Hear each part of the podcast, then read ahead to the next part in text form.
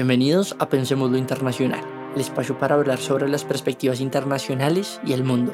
Soy Daniel Posada y los invito a que hablemos sobre esos temas que son tendencia, de los que todos quisiéramos saber, pero que no sabemos por dónde comenzar.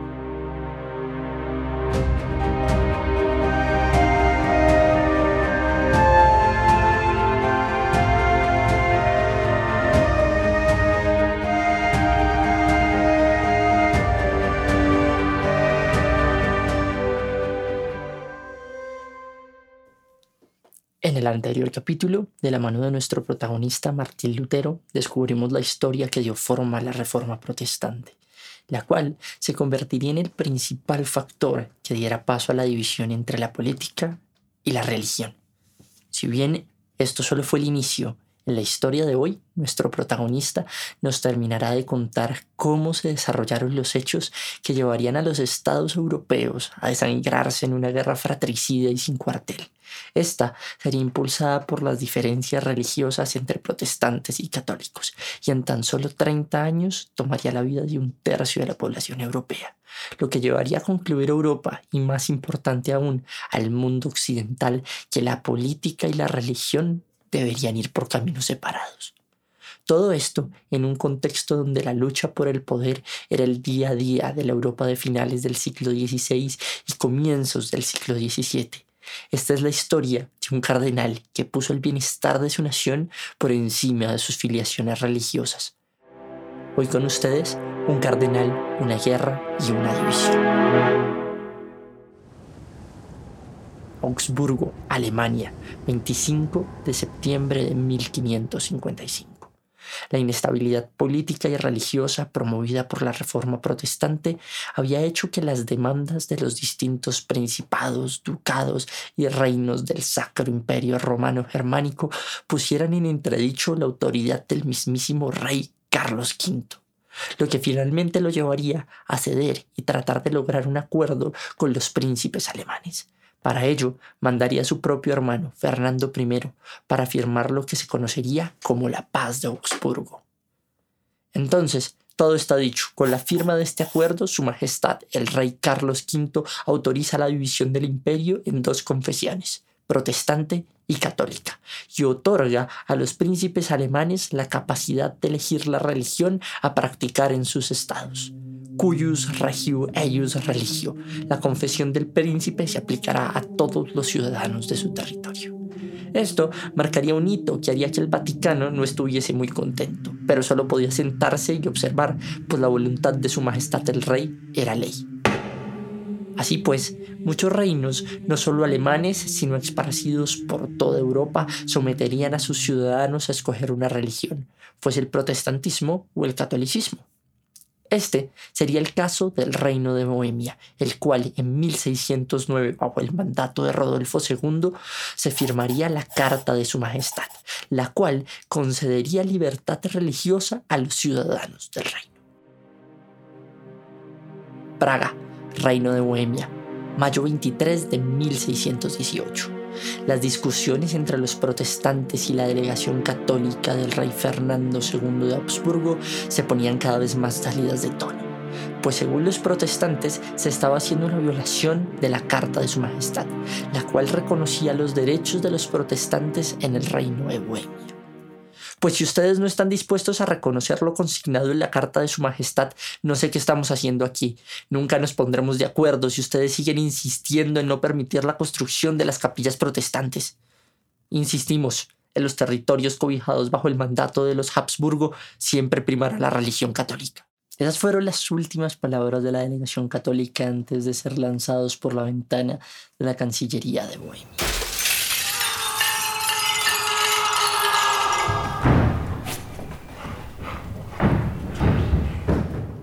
Su suerte, caería encima de una porqueriza, lo que les terminaría salvando la vida.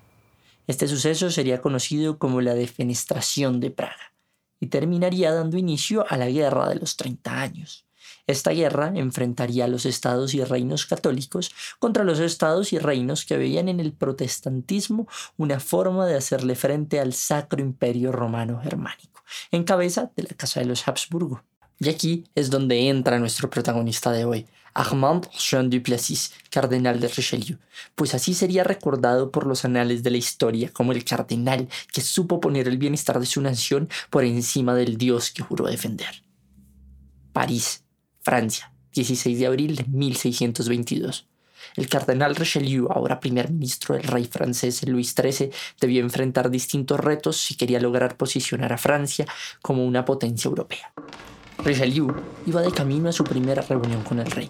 Por su cabeza pasaba todo lo que consideraba que tenía que hacer para lograr su objetivo. En su lista aparecían tanto problemas internos como problemas externos a los que debía hacerles frente. Por eso, antes de reunirse con el rey, tenía que tener claro en su cabeza cuáles deberían ser sus prioridades. Su Majestad el Rey, anunciaba el mozo de palacio. El cardenal Richelieu se levantó e hizo una pequeña reverencia ante el rey. Sin formalismo, Richelieu, quiero que me digas qué vamos a hacer con esta cantidad de problemas. Su Majestad, para eso usted me ha hecho el honor de nombrarme su ministro.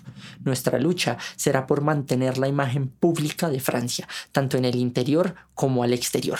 He enumerado tres prioridades a las que debemos de hacer frente considerando la primordial hacerle frente a los Habsburgo y por fin mostrarles que Francia es un contendiente fuerte dentro del balance de poder europeo. No menos importante, ponerle fin a la creciente influencia de los protestantes franceses, también conocidos como hugonotes. Y finalmente, se debe centralizar el poder, neutralizando a los nobles y haciendo que su majestad tenga el poder absoluto en Francia. ¿Y cómo piensas hacer todo eso, Richelieu? Eso, Su Majestad, es lo que pienso comentarte a continuación, pero debo hacer una aclaración, y es que es imperativo que los asuntos religiosos no nos distraigan de nuestras metas. La razón de Estado será, pues, la que dirija y priorice nuestros objetivos. ¿A qué te refieres con eso? Por tu condición como cardenal, supongo que me recomendarás aliarnos con los católicos y así reducir la influencia de los hugonotes. Pero por esa misma línea no entiendo cómo eso nos permitirá minar el poder de los Habsburgo. Su Majestad ha dado en el punto, solo se ha equivocado en una cosa, y es asumir que por mi condición de cardenal le proponga aliarnos con los católicos. ¿Y entonces nos aliaremos con los protestantes? Ni con los unos ni con los otros, sino con ambos, Su Majestad, la única forma de hacerle frente a los Habsburgo es apoyando a los protestantes en el exterior. Si esto nos demanda ir en contra del Vaticano y los católicos de la Casa de Habsburgo, pues que así sea. Por primera vez, la religión estará al servicio del Estado y no al Estado al servicio de ésta. Por otro lado, debemos neutralizar a los protestantes franceses, pero esto es importante, Su Majestad, sin dejar de reconocerlos. Es brillante, Richelieu. Tengo que aceptar que tenía mis reservas contigo por ser uno de los favoritos de mi madre, pero por lo que veo has llegado a ocupar tu cargo no por tu condición de religioso, sino por tus capacidades como estadista. Espero todo esto se materialice y podamos tener un final feliz para nuestra amada Francia. Así será, Su Majestad, así será. Luego de aquella reunión con el rey, el cardenal Richelieu comenzó a mover sus fichas en el tablero del balance de poder europeo y como un experimentado ajedrecista lograría ir cumpliendo una a una las metas propuestas al rey Luis XIII. Este duro trabajo le tomaría casi ocho años y en un periodo comprendido entre 1622 y 1630 se dispondría a batirse en una partida por el futuro de Francia. Primero, apoyaría a los protestantes suizos en Lombardía, en su lucha contra los españoles de la Casa de Habsburgo, asegurando la frontera suroriental francesa. Seguidamente, lograría centralizar el poder en la figura del rey, minando la influencia y fuerza de la nobleza en los asuntos del Estado. Asimismo, a través de una serie de alianzas estratégicas con españoles y protestantes daneses, lograría poner fin a la insurrección de la facción protestante conocida como los hugonotes, lo cual encontraría en la toma de la Rochelle un final para dicha insurrección y la salvaguarda de la integridad del poder de su majestad. Aquí, nuestro protagonista supo entender que no podía seguir dividiendo el país por ello, recomendó a Su Majestad el Rey perdonarles la vida, y a través de lo que se conocería como la paz de Alé, les permitiría a los hugonotes mantener su fe, y más importante aún, sus cabezas. De la misma manera que sabría en qué momento dar la pelea, y por eso convencería a su Majestad Luis XIII de no pactar con los españoles y seguir en una lucha abierta contra la Casa de los Habsburgo en el norte de Italia. Y aunque esto les demandara nuevamente aliarse con los protestantes, encontraría en la figura del rey Gustavo Adolfo de Suecia el aliado que le permitiría cumplir sus objetivos. Esto lo llevaría a reunirse con él en 1631. París, Francia, 23 de enero de 1631. La guerra, producto de la defenestración de Praga, ya llevaba 12 años, miles de muertos y no parecía encontrar un posible fin. Por eso Suecia y Francia decidieron unir fuerzas y minar el poderío de la Casa de los Habsburgo. Esto a través del Tratado de Barwald, mediante el cual Francia se comprometía a apoyar financieramente al Reino de Suecia, mientras éste mantuviese tropas en Alemania, con el fin de mantener las tropas del Sacro Imperio Romano Germánico ocupadas y no pudiesen poner atención en los enfrentamientos entre Francia y España. Su Majestad Gustavo Adolfo, creo que esto es un pacto conveniente para ambas partes y lograr hacer valer sus derechos de libertad de culto sobre los Habsburgo. Su buen nombre lo precede, cardenal. Solo respóndame una cosa. ¿Por qué está contra los católicos si usted es católico? Un silencio incómodo se apoderó de la sala mientras se escuchaba la respiración de ambos. El cardenal Richelieu debía escoger sabiamente sus palabras. No estoy en contra de los católicos por católicos, estoy en contra de todo aquel que sea enemigo de mi rey. En otras palabras, cualquier enemigo de mi Estado será mi enemigo. Eso es a lo que yo llamo razón de Estado, y hoy por hoy se debe tener en cuenta si se quiere sobrevivir en esta pugna por el poder. No puede estar más en lo cierto, cardenal. Solo que me sorprende que venga de un hombre de Dios. Su Majestad Gustavo Adolfo, al César lo que es del César y a Dios lo que es de Dios. No soy como el Vaticano, que hace ver cualquier acción que lo beneficie como voluntad de Dios. La voluntad de Dios es esa y ninguna otra. Dejemos los asuntos celestiales separados de los asuntos de gobierno y verá cómo las cosas comienzan a fluir mucho más. Este pacto secreto entre franceses y suecos fue un importante punto de quiebre en la guerra, y aunque no supuso una victoria definitiva, sí fue un duro revés para los Habsburgo. El rey Gustavo Adolfo II de Suecia dio duros golpes a los católicos, pero por azares del destino encontraría la muerte en 1632, en la batalla de Lutzen. Fue en ese contexto que desde el Vaticano y la Casa de los Habsburgo se denunció al cardenal como traidor de la Iglesia Católica. Todo lo que hizo fue por el bienestar de su amada Francia y de su rey Luis XIII. Pocos hombres supieron navegar por las aguas del balance de poder europeo de la guerra de los 30 años pero nuestra protagonista lo logró, dejando a Francia en una posición de gran ventaja que luego sería aprovechada por la dinastía de Luis XIII, quien fuese padre de quien se autodeterminaría el Rey Sol, que no es otro que Luis XIV. El cardenal encontraría su muerte el 4 de diciembre de 1642, no sin antes haber dejado a su sucesor, el cardenal Mazarin.